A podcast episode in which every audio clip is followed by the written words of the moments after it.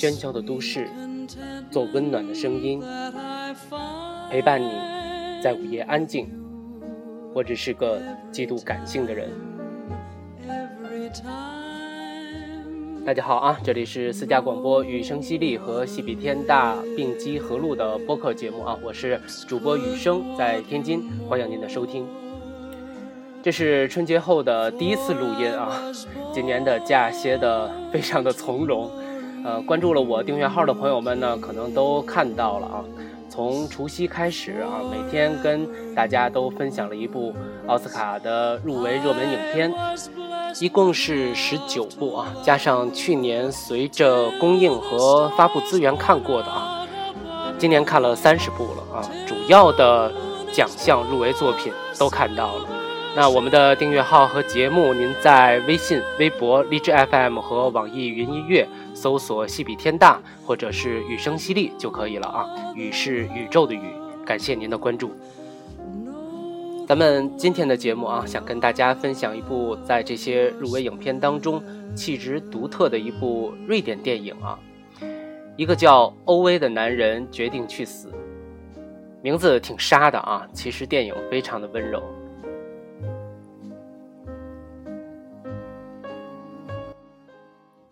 把声音调的小了一点啊。影片一开始呢，一位身材魁梧的老头啊，在超市里面选鲜花，这就是故事的主人公欧伟。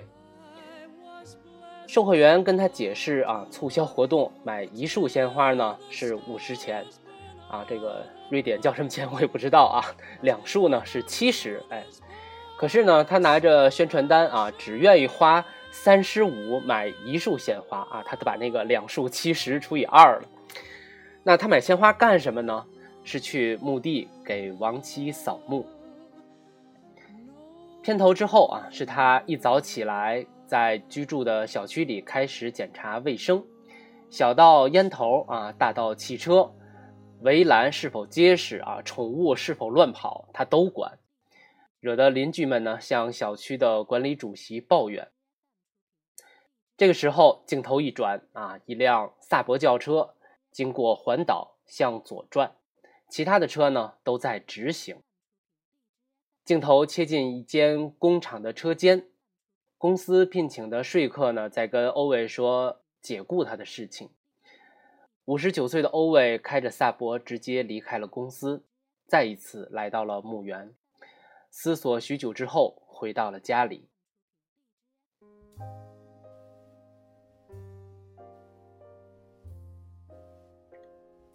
他穿戴整齐，打扮得非常精神，凝视着书架上爱人的照片啊，准备悬梁自尽。就在他套好绳子，准备踢掉凳子的时候，窗户外面响起了汽车的马达声。一位伊朗的孕妇啊，指挥着一辆家庭保姆车倒车的时候，撞到了欧伟家的油箱。他只好放弃了这次自杀，走出屋子质问他们。这是新搬来的一家人，一对夫妇，两个女儿，没有人会开车。欧伟只好帮他们停好车，回到家里重新准备自杀。可是邻居们围在他的窗户外面，一起欢迎新的朋友，欧伟只好作罢。欧伟的生活极其规律。每天早上起来检查小区，把地上的烟头拾起来，把没放好的自行车锁起来。看到开进小区的车呢，就拦下来啊，一通训斥。他走到一位叫鲁内的邻居的家，只有老夫妇两个人。那老太太照顾半身不遂的鲁内，他们的暖气不热。老太太向欧伟求助，但他冷冰冰地拒绝了。欧伟到墓园看过亡妻之后，再次回到家里准备自尽。这个时候门铃响起啊，是昨天新来的邻居给他送一些食物，表达一下谢意。他们无意间提到了欧卫的亡妻，引得他暴怒。鲁内的老伴儿呢，对这些新邻居说：“不要提及欧卫的亡妻啊，索尼娅。”以及鲁内曾经代替了欧伟成为居民委员会主席的往事。欧伟回到家里，这次真的悬梁自杀了。在意识迷离之际，他眼前出现了和索尼娅刚刚搬进这所房子的情景，还有他自己幼年丧母和父亲一起在火车站长大的过往。他的父亲是一位火车站工人，含辛茹苦的一个人把欧伟培养成人，直到他以优异的成绩毕业，他的父亲却因为工伤意外的去世了。青春阳刚、高挑、帅气的欧伟刚一出场亮相，就把刚才悬梁自尽的老欧伟坠下了绳套。再次自杀失失败的欧伟来到了墓园，跟妻子诉说着乱糟糟的新邻居，还有自己对他的思念。回到家里，欧伟看着断掉的绳子，想到了新的自杀办法。他来到了鲁内家，一边讨要借出去的水管，一边把暖气修好。他对坐在轮椅上的鲁内说。咱们俩建立的小区秩序，快要被不断搬进来的新人破坏殆尽了。这天晚上，欧伟走进车库，把水管接上排气管，伸到车里准备自杀。恍惚中，他又回想起年轻时候的自己，在父亲去世后，他接替父亲继续在火车站上班，在这里。他完成了人格建立，在这里，他完成了与索尼娅的初遇。那是一场大火后，他躲进列车，昏昏睡去的晚上。醒来的时候，眼前是一双嫣红的高跟鞋。索尼娅替他补了车票，从此一连三周，他每天守着这趟列车，等候索尼娅。终于让他再次遇见了。欧伟鼓起勇气约索尼娅吃饭，可以说他们其实是一见钟情，顺理成章的在一起了。求婚成功的幸福时刻，老欧伟被汽车尾气呛醒了。他的新邻居啊，就是那个伊朗孕妇，找他陪自己去医院检查。那这一趟。欧伟跟邻居的小姑娘们的感情增进了，他也想起了自己和索尼娅婚后的幸福生活，但他依然没有放弃自杀。欧伟来到火车站啊，他想卧轨，却意外的救下了一个晕倒在铁轨上的人。那这件事情引起了碰巧在现场的记者的注意。回到家里，欧伟打算教新邻居学会开车。在这段学车的时间里，欧伟显出了他的正直、善良、耐心和柔情。他对新邻居讲起了自己和鲁内年轻的时候共同建立的小区秩序，还有后来他们因为萨博和沃尔沃产生的隔阂。这个点我不是很懂啊，如果有知道的朋友啊，对这个北欧的汽车文化比较了解的啊，欢迎您来指教。教会了新邻居开车啊，欧伟又决定把没收年轻人的自行车返还，啊，于是好继续自杀嘛。那当他决定饮弹自尽的时候呢，他帮助过的那个年轻人又来了，找他寻找新的帮助。就这么啊，很不巧合的故事情节往下走，到达中后段的时候，鲁内夫妇遇到了大麻烦。医疗机构以鲁内生活不能自理为由啊，要强行带走他，拆散这对老夫妇。欧伟和邻居们一起想办法帮助他们。在此过程中，欧伟回述了自己和索尼娅旅行时发生车祸失去孩子的事情。索尼娅坚强地活了下来，并找到了一份教师的工作，教出了一批又一批优秀的学生。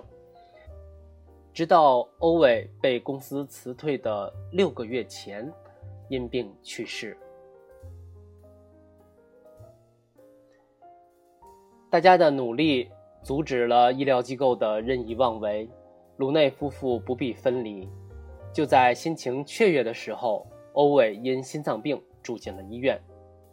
在新邻居的照顾下，他渐渐好了起来，并且彻底放弃了自杀的念头。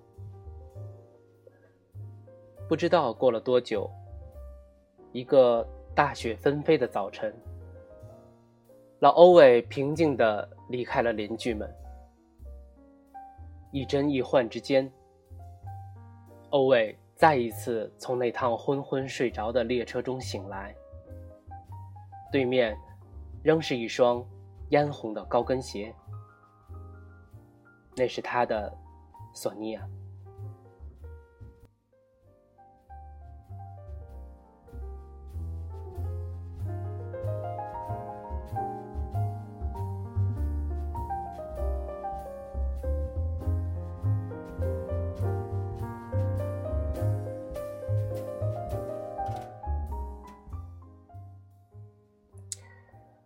这个今天状态不是很好啊，对故事的梳理不够细致，叙述的也不够好。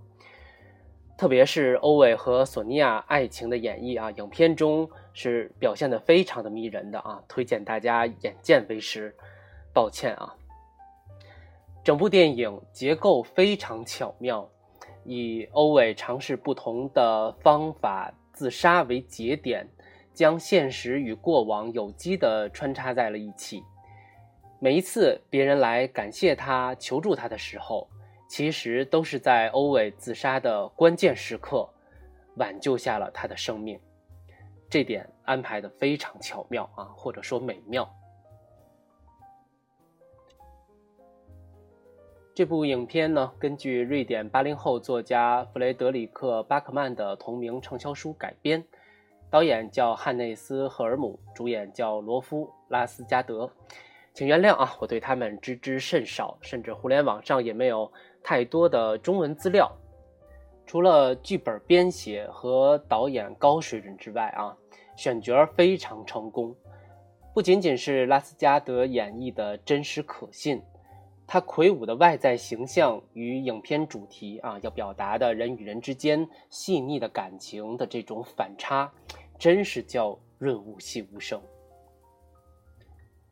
世上千般美，最动人不过铁汉柔情。每次分享一部电影的节目里啊，我总是想分享一些音频，呃，希望能请朋友们呢感受会多一些啊。那这是一部瑞典电影，北欧地区的语言呢本来就挺繁杂的啊，我想朋友们。懂瑞典语的呢就更少了，不过咱们还是来听一段吧。这是影片中最打动我的两处情节啊，刚好他们是连续的。欧伟和大家解除了鲁内夫妇的麻烦，志得意满地坐在鲁内的面前啊，说着一些心里话啊，还是我们那个时候好啊，人们至少愿意为自己的原则做斗争啊。这个时候。一直半身瘫痪的鲁内，始终偏瘫的面部肌肉忽然舒展开，就顺势的对着欧伟笑了一下。镜头反打欧伟惊异的眼神之后啊，再回到鲁内脸上的时候，还是歪着的。这个小魔幻的处理实在是太曼妙了。紧接着回家路上啊，心脏病犯啊，鲁内啊，欧伟啊，对不起，欧伟倒在了地上，大家把他送到了医院。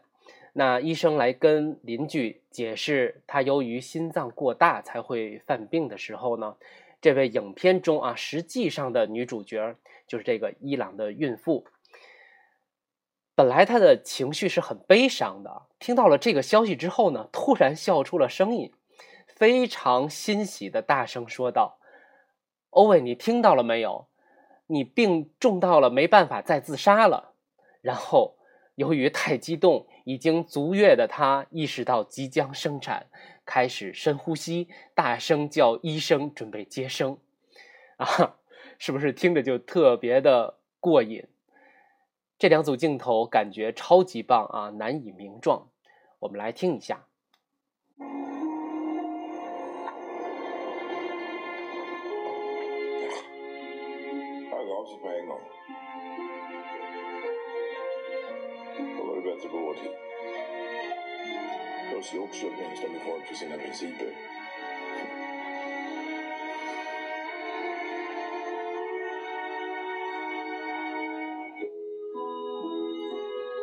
这个时候，鲁内露出了笑容，欧文也笑了。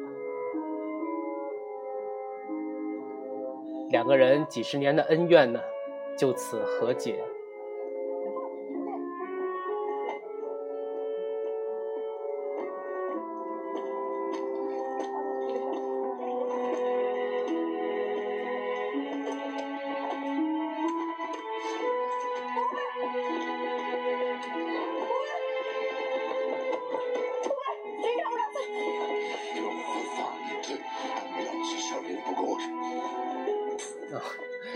啊，他倒在了地上，邻居们来救他，然后他说的唯一一句话是：“别让救护车开进这个小区。”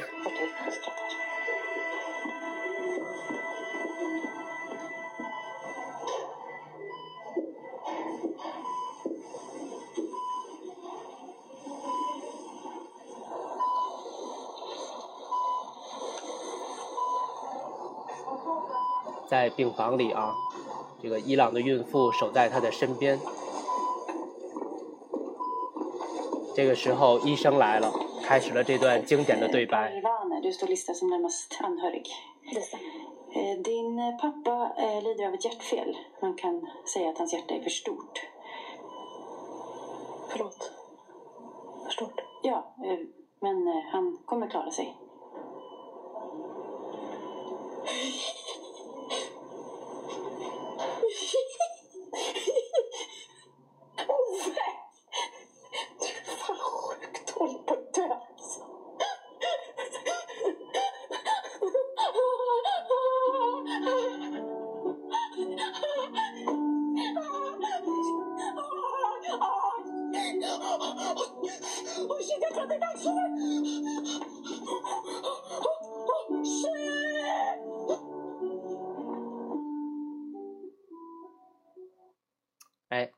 就到这里啊，呃，真是难以名状啊，一段非常好的故事情节。